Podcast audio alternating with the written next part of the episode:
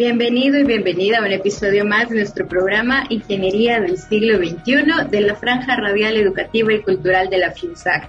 Es un verdadero gusto poder acompañarle en esta transmisión en vivo, pero también en este episodio y obviamente a través del dial del 92.1 de Radio Universidad.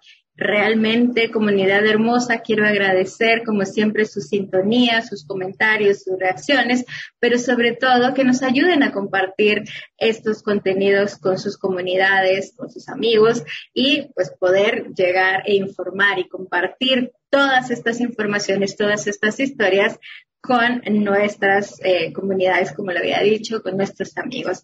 Quiero hacer extensivo un saludo por parte de la decana, la ingeniera Anabela Córdoba y todo pues, el equipo que integra la administración de la decana y enviarles un cordial saludo a todos pues los que nos están viendo, nos están escuchando a través de nuestros diferentes canales. Les queremos hacer la cordial invitación para que agreguen nuestro canal de podcast ¿verdad? Ah, lo pueden buscar en las plataformas de podcast de Google como Franja Radial o bien en Spotify como Franja Radial Fusac. Ahí encontrarán todos los episodios que eh, pues, semanalmente programamos para ustedes y que consideramos pueden ser de interés. Hoy, pues quiero, quiero comentarles que nos eh, trae un tema muy interesante. Vamos a hablar sobre eh, propiedad intelectual y seguridad en línea. Y para ello, pues está justo del otro lado de la pantalla nuestra invitada. Ella es eh, Jimena Mora, ¿verdad? Es abogada eh, regional de propiedad intelectual y seguridad digital para Microsoft y tiene una trayectoria de más de 13 años en, en este ámbito. Y es que ella pues nos va a hablar como les había mencionado hace un momento, eh, en torno al 26 de abril y la fecha en la que se conmemora el Día de la Propiedad Intelectual y por ello nos parece importante pues reflexionar sobre estas prácticas, prácticas en línea, ¿verdad? Así que Jimena, bienvenida, es un gusto. Muchas gracias a ti eh, por este espacio. Eh, para nosotros es un gusto participar en estos conversatorios en donde pues muchas veces terminamos con más dudas que con las que llegamos, pero que sin duda son temas apasionantes. Muchas gracias. Pues mira, yo empecé de hecho eh, en mis inicios profesionales en temas de propiedad intelectual. Trabajé en un laboratorio farmacéutico, trabajé en una oficina de abogados, siempre enfocada en temas de propiedad intelectual, más hacia signos distintivos, es marcas, patentes, todo esto que es una de las partecitas del área de propiedad intelectual. Después trabajé en la Fiscalía General de Colombia, que es la Procuraduría Nacional, en la observancia de los derechos de propiedad intelectual. Y allí pues tuve una experiencia increíble. Allí pude empezar a entender, ¿no? Hablando con los técnicos de investigación, precisamente en ese momento había mucha infracción a la música estas redes peer-to-peer, esto ya fue hace muchos años, ya de pronto a ti ni te tocó eso, pero eran estas em, redes en donde uno se pasaba canciones em, o películas o porque el Internet ya estaba mostrando la capacidad en la que se podía hacer eso. Eh, libros, muchos libros piratas. Y pues yo trabajaba ahí en la Procuraduría, era donde se cometían los delitos. Entonces yo era la asesora de propiedad intelectual del fiscal general y allí empecé a tener contacto y relación entre propiedad intelectual y tecnología. O sea, ahí empezamos a ver, mm, cada vez las obras van a ser consumidas, por decirlo de alguna manera, o distribuidas en entornos digitales. Esto ya estamos viendo el último, mm, como el último kilómetro de los temas físicos. Claro, no va a faltar quien prefiera leerse un libro físico. Yo, por ejemplo, me encanta leer libros físicos, pero si viajo, muy probablemente lo tendré digital porque el libro físico me pesa. Y e, e, eso hace la tecnología. Entonces, eso fue como un reto también para los titulares de derechos de propiedad intelectual, de cómo, cómo hacen ese cambio de mindset. ¿Cierto? De formatos, de cosas, cómo van a vender sus obras, ya quizás no por un CD, ya entonces ahora por descargas.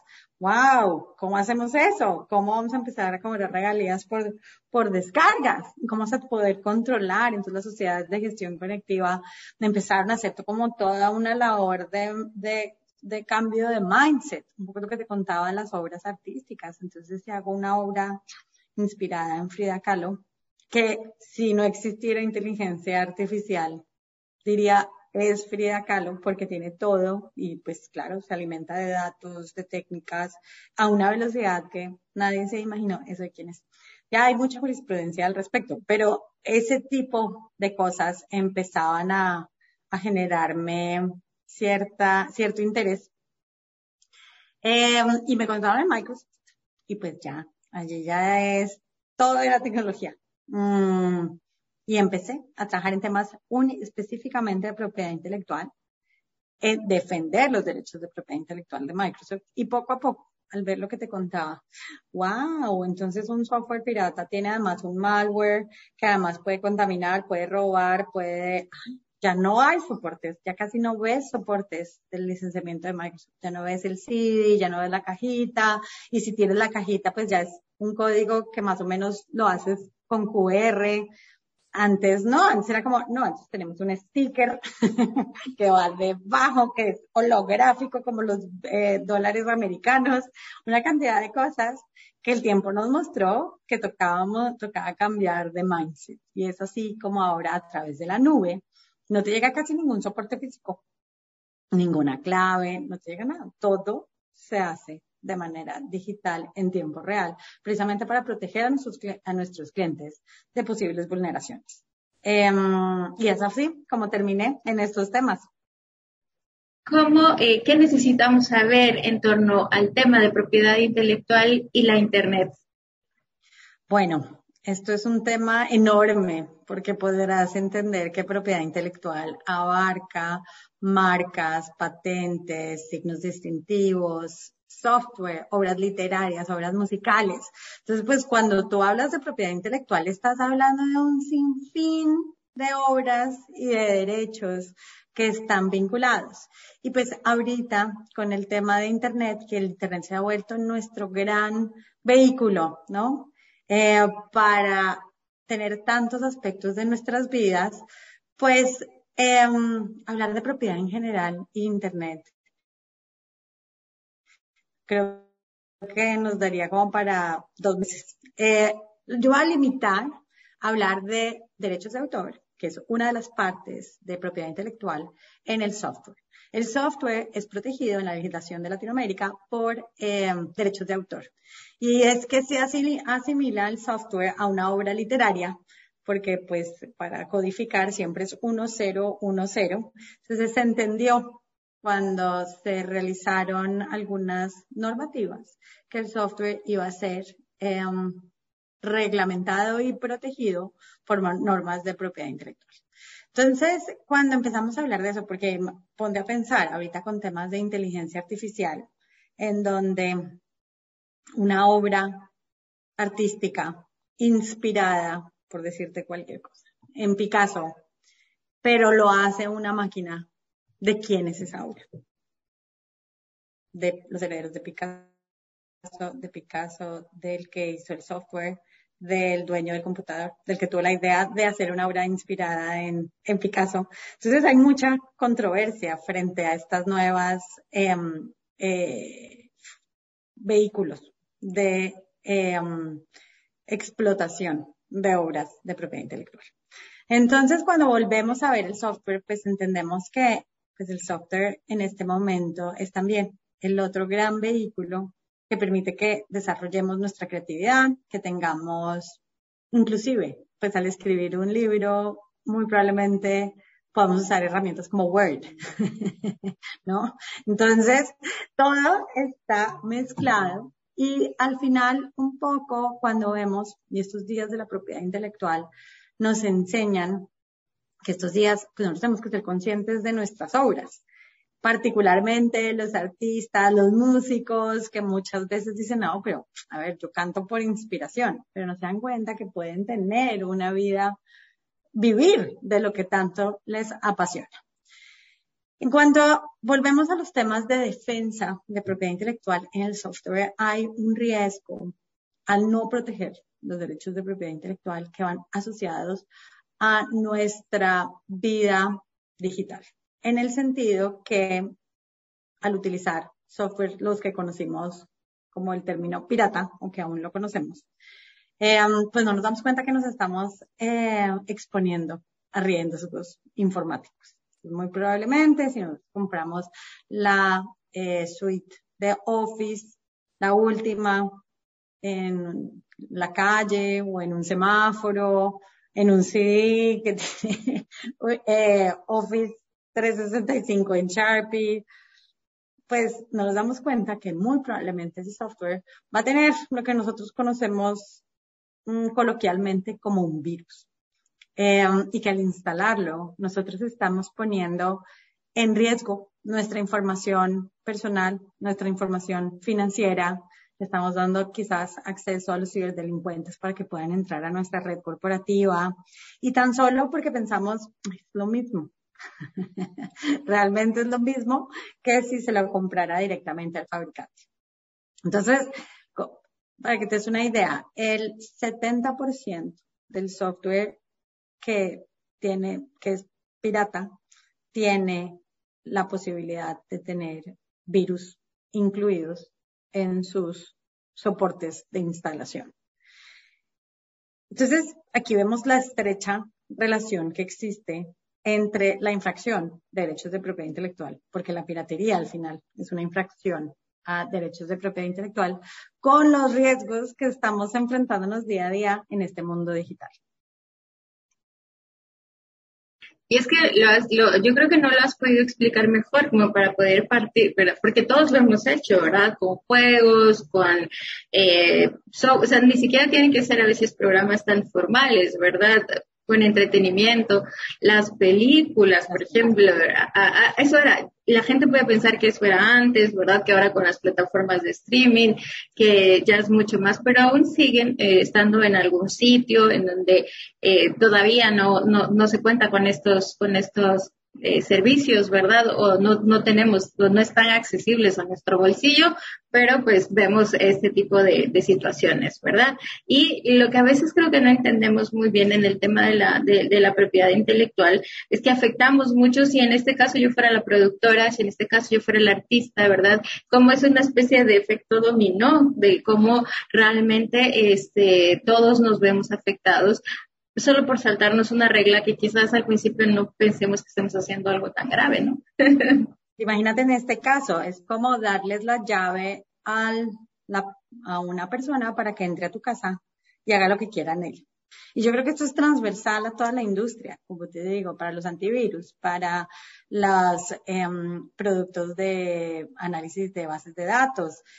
Todo lo que no sea, necesite una actualización, mm, hay algo ahí que puede no estar funcionando. Hay algo oscuro detrás de eso, decís tú.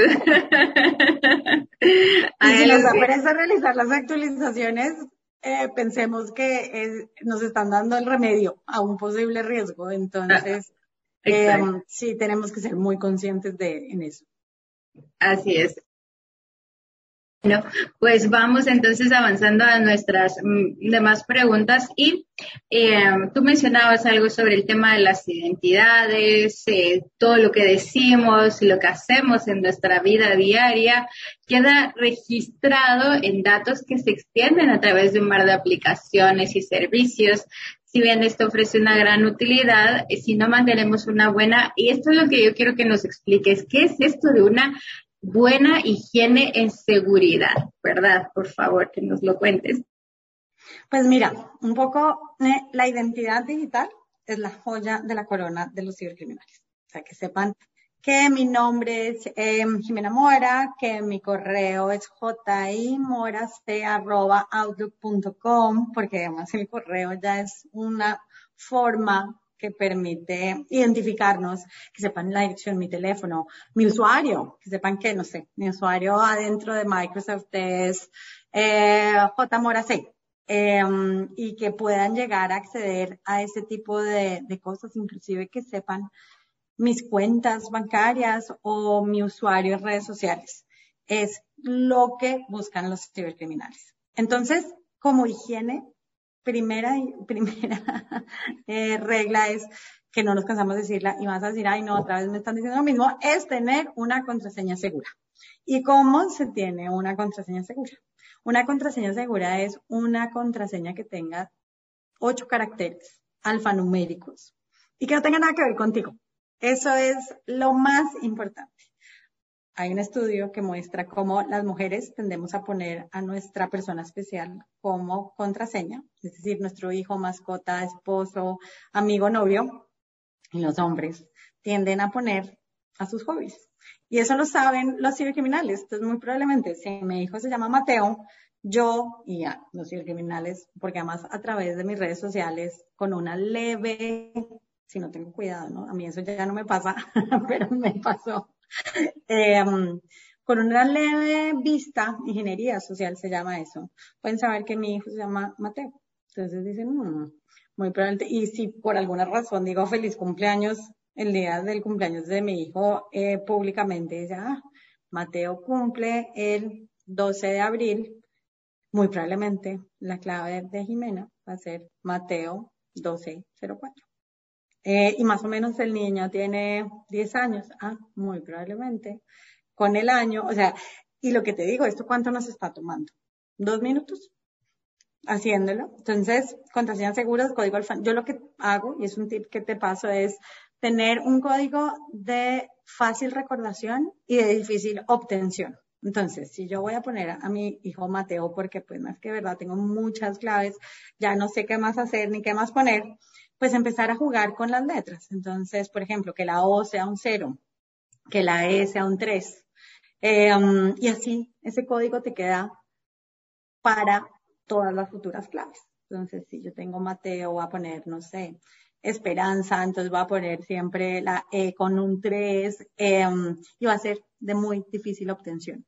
Pero con todo esto, teniendo código alfanumérico, teniendo todo, probablemente nos van a vulnerar las claves. Entonces, tenemos que tener sí o sí la autenticación doble factor. Y eso digamos que para nosotros en el sistema financiero es muy común. Tú ya cuando vas a hacer un depósito, una transferencia, o te llega un código, te llega tu correo, te llega otras cosas. Pero cuando, por ejemplo, lo vamos a aplicar a las redes sociales, decimos, ¿qué? ¿Y qué es eso? pues es lo mismo. Y en las redes sociales casi que solamente nos toca hacer así, activar, activar la autenticación doble factor que es importantísima para proteger nuestra identidad. Em, también, creo que te decía, tener tecnología la información soportada, es decir, con autenticaciones hechas, con que se cuente con el soporte de las empresas para em, acudir o para que puedan resolver o para que puedan garantizar estándares mínimos de ciberseguridad. Un poco, si nosotros no actualizamos y seguimos usando Windows XP, que fue del 2004, pues cómo vamos a pensar luchar con estos cibercriminales súper sofisticados que tienen robots dedicados a averiguarnos nuestras claves con un sistema operativo que tiene más de 17 años. ¿No? Y te digo el Windows XP porque conozco, tengo amigos que todavía lo usan. Entonces, em, eso sería como, como lo segundo. Y tres, ser muy conscientes de la información que nosotros ponemos de manera pública. Un estudio nos muestra que, que un adulto de la generación X, o sea, yo, tengo alrededor de cinco a seis redes sociales. Mi primera mm, reacción fue, eso es imposible. Yo tengo dos. Cuando me puse a contar, efectivamente, tengo cinco redes sociales y ponte a pensar, si uno entre cada red social tiene por lo menos 100 amigos, que eso es bastante conservador. Pues si tengo cinco redes sociales voy a tener 500, 500 amigos. Y quizás no todo el mundo tiene que tener la misma información. Y eso también los hacen las em, empresas de tecnología de la información si quizás has visto las características que dicen compartir este material con el público, con mis mejores amigos, con personas mm, específicas. Todas esas cosas nos tienen que llevar a pensar nosotros qué información estamos dando porque nosotros mismos en muchos de los casos nos estamos poniendo en riesgo. Y la cuarta es empezar a ser un poco desconfiados. El 90% de los ataques ocurren por un correo de phishing. O sea, los phishing son estos correos que se hacen pasar por, no sé, Microsoft y te dicen, oye, si no haces clic aquí, tu cuenta de Office o de Outlook será bloqueada. ¿Cómo va a quedar sin correo? Y hace clic y pica en ese enlace y pues se contagió de un malware. Y esto es mucho más común, 90%, eh, de, de, de, de, o sea, 9 de cada 10 de nosotros vamos a hacer clic en ese mensaje adjunto. Y esto es un ejemplo que te pongo, pero claro, los cibercriminales a quienes usan entidades financieras o su depósito no pudo ser perfeccionado. Si no hace clic aquí, quedará congelado. ¿Quién quiere perder su, su dinero? O las, utilizan a las autoridades tributarias en la época de declaración de impuestos. Hay una inconsistencia con su declaración de impuestos. Los vamos a multar si no hace clic aquí. O más recientemente, ministerios de salud, en donde su vacuna, eh, para agendar su, su vacuna, haga clic aquí. Entonces, ¿qué nos toca ser desconfiados? Nos toca ser desconfiados en mirar muy bien quién es el remitente. Porque ahí muchas veces la dirección no, no coincide con la autoridad tributaria, con el ministerio, sino es una dirección que no tiene nada que ver. También ver errores de ortografía, ver algunas cosas que, que no están bien. Siempre hay un clic y siempre hay una amenaza. Esos serían como los, las cosas que te diría. La verdad es que es, bastante interesante. Eh, yo la verdad es que ahorita con lo que dijiste de, de, las cinco redes sociales me he quedado pensando porque yo usualmente pienso que tengo dos también y de repente te das cuenta que no, que, que esto es como un poco más amplio, ¿verdad? Y que, que asusta un poco, la verdad, eh, estar dentro de estos mundos digitales, ¿verdad? Eh, bueno, pues yo creo que ya nos ha quedado bastante claro el tema de qué es una buena higiene de seguridad eh, y para evitar que nuestras identidades estén en riesgo, ¿verdad?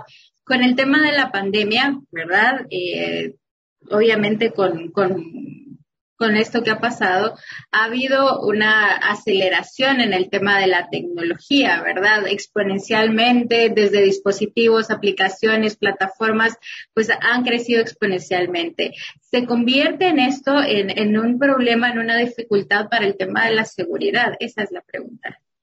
Claro, sin duda. Pues al tener mayor conexión, mayor uso de dispositivos, mayor... Eh, adopción de tecnologías, pues también se incrementan los riesgos de seguridad. Pero aquí es cuando tenemos que ser súper conscientes del papel de nosotros como usuarios para protegernos. Entonces, si vamos a tener cinco dispositivos, ¿no? Tableta, celular, mm, en el caso dos, dos celulares, PC, y la televisión que está conectada a Internet, más el router, ya tiene seis dispositivos. Muy rápidamente, yo, digamos, tendría Xbox por mi hijo, tendría como 11 dispositivos conectados en mi hogar, donde generalmente esos 11 dispositivos en la pandemia duraron conectados por lo menos 8 horas. Pues tengo que empezar a hacerme las preguntas correctas, como, a ver, tengo el software que necesito, volviendo a los temas de propiedad intelectual, el software que me garantice que efectivamente estamos eh, siendo protegidos. ¿A quién le estoy dando mi información? ¿Tengo claves seguras? ¿Tengo doble autenticación? ¿Qué, ah, ¿qué clave hay en el router? ¿Alguien se ha hecho esa pregunta? O sea, router está, es también un, un dispositivo de Internet de las cosas, tal cual como es un Internet y cualquier cosa. En lo personal, nosotros siempre dejábamos al ISP encargado de el que iba, nos conectaba a Internet y ya. Pues son esas preguntas las que tenemos que empezar a hacernos. Entonces, claro que se ha aumentado el riesgo. Claro que también se ha aumentado la protección, pero hay un papel importantísimo que antes no estaba allí y era el factor humano, que el factor humano es determinante para tener seguridad. La ciberseguridad es parte de nuestra vida. Es como la seguridad física es responsabilidad o corresponsabilidad de nosotros. Eso pasa en la seguridad digital. Podemos tener las tecnologías de la información más sofisticadas, con más características de seguridad, que si nosotros mismos no nos informamos, no vamos a poder ser eficientes en eso. las empresas de tecnología están invirtiendo mucho dinero, mucho, mucho, mucho, mucho, en tener a sus usuarios seguros, porque generar confianza es lo que va a permitir el uso de sus productos.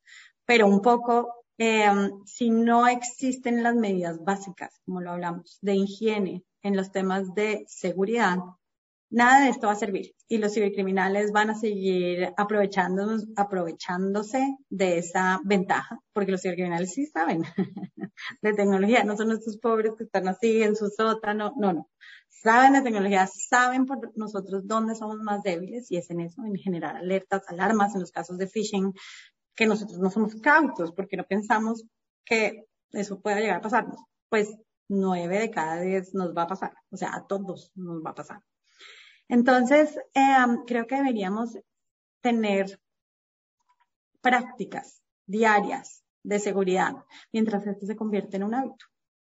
Lo has dicho muy bien. La verdad, en este caso es la, la, la información y la educación en estos temas el conocimiento que, que llegue de, una u otra manera para evitar que seamos vulnerables, no solo en el tema de la propiedad intelectual, que, que es lo que hoy estamos conversando, que nos dé esas herramientas necesarias para poder protegernos. Muchísimas gracias por haber aceptado la invitación, estar con nosotros, compartir con nuestras audiencias toda esta información tan importante en torno a la propiedad intelectual, el Internet y la seguridad en línea.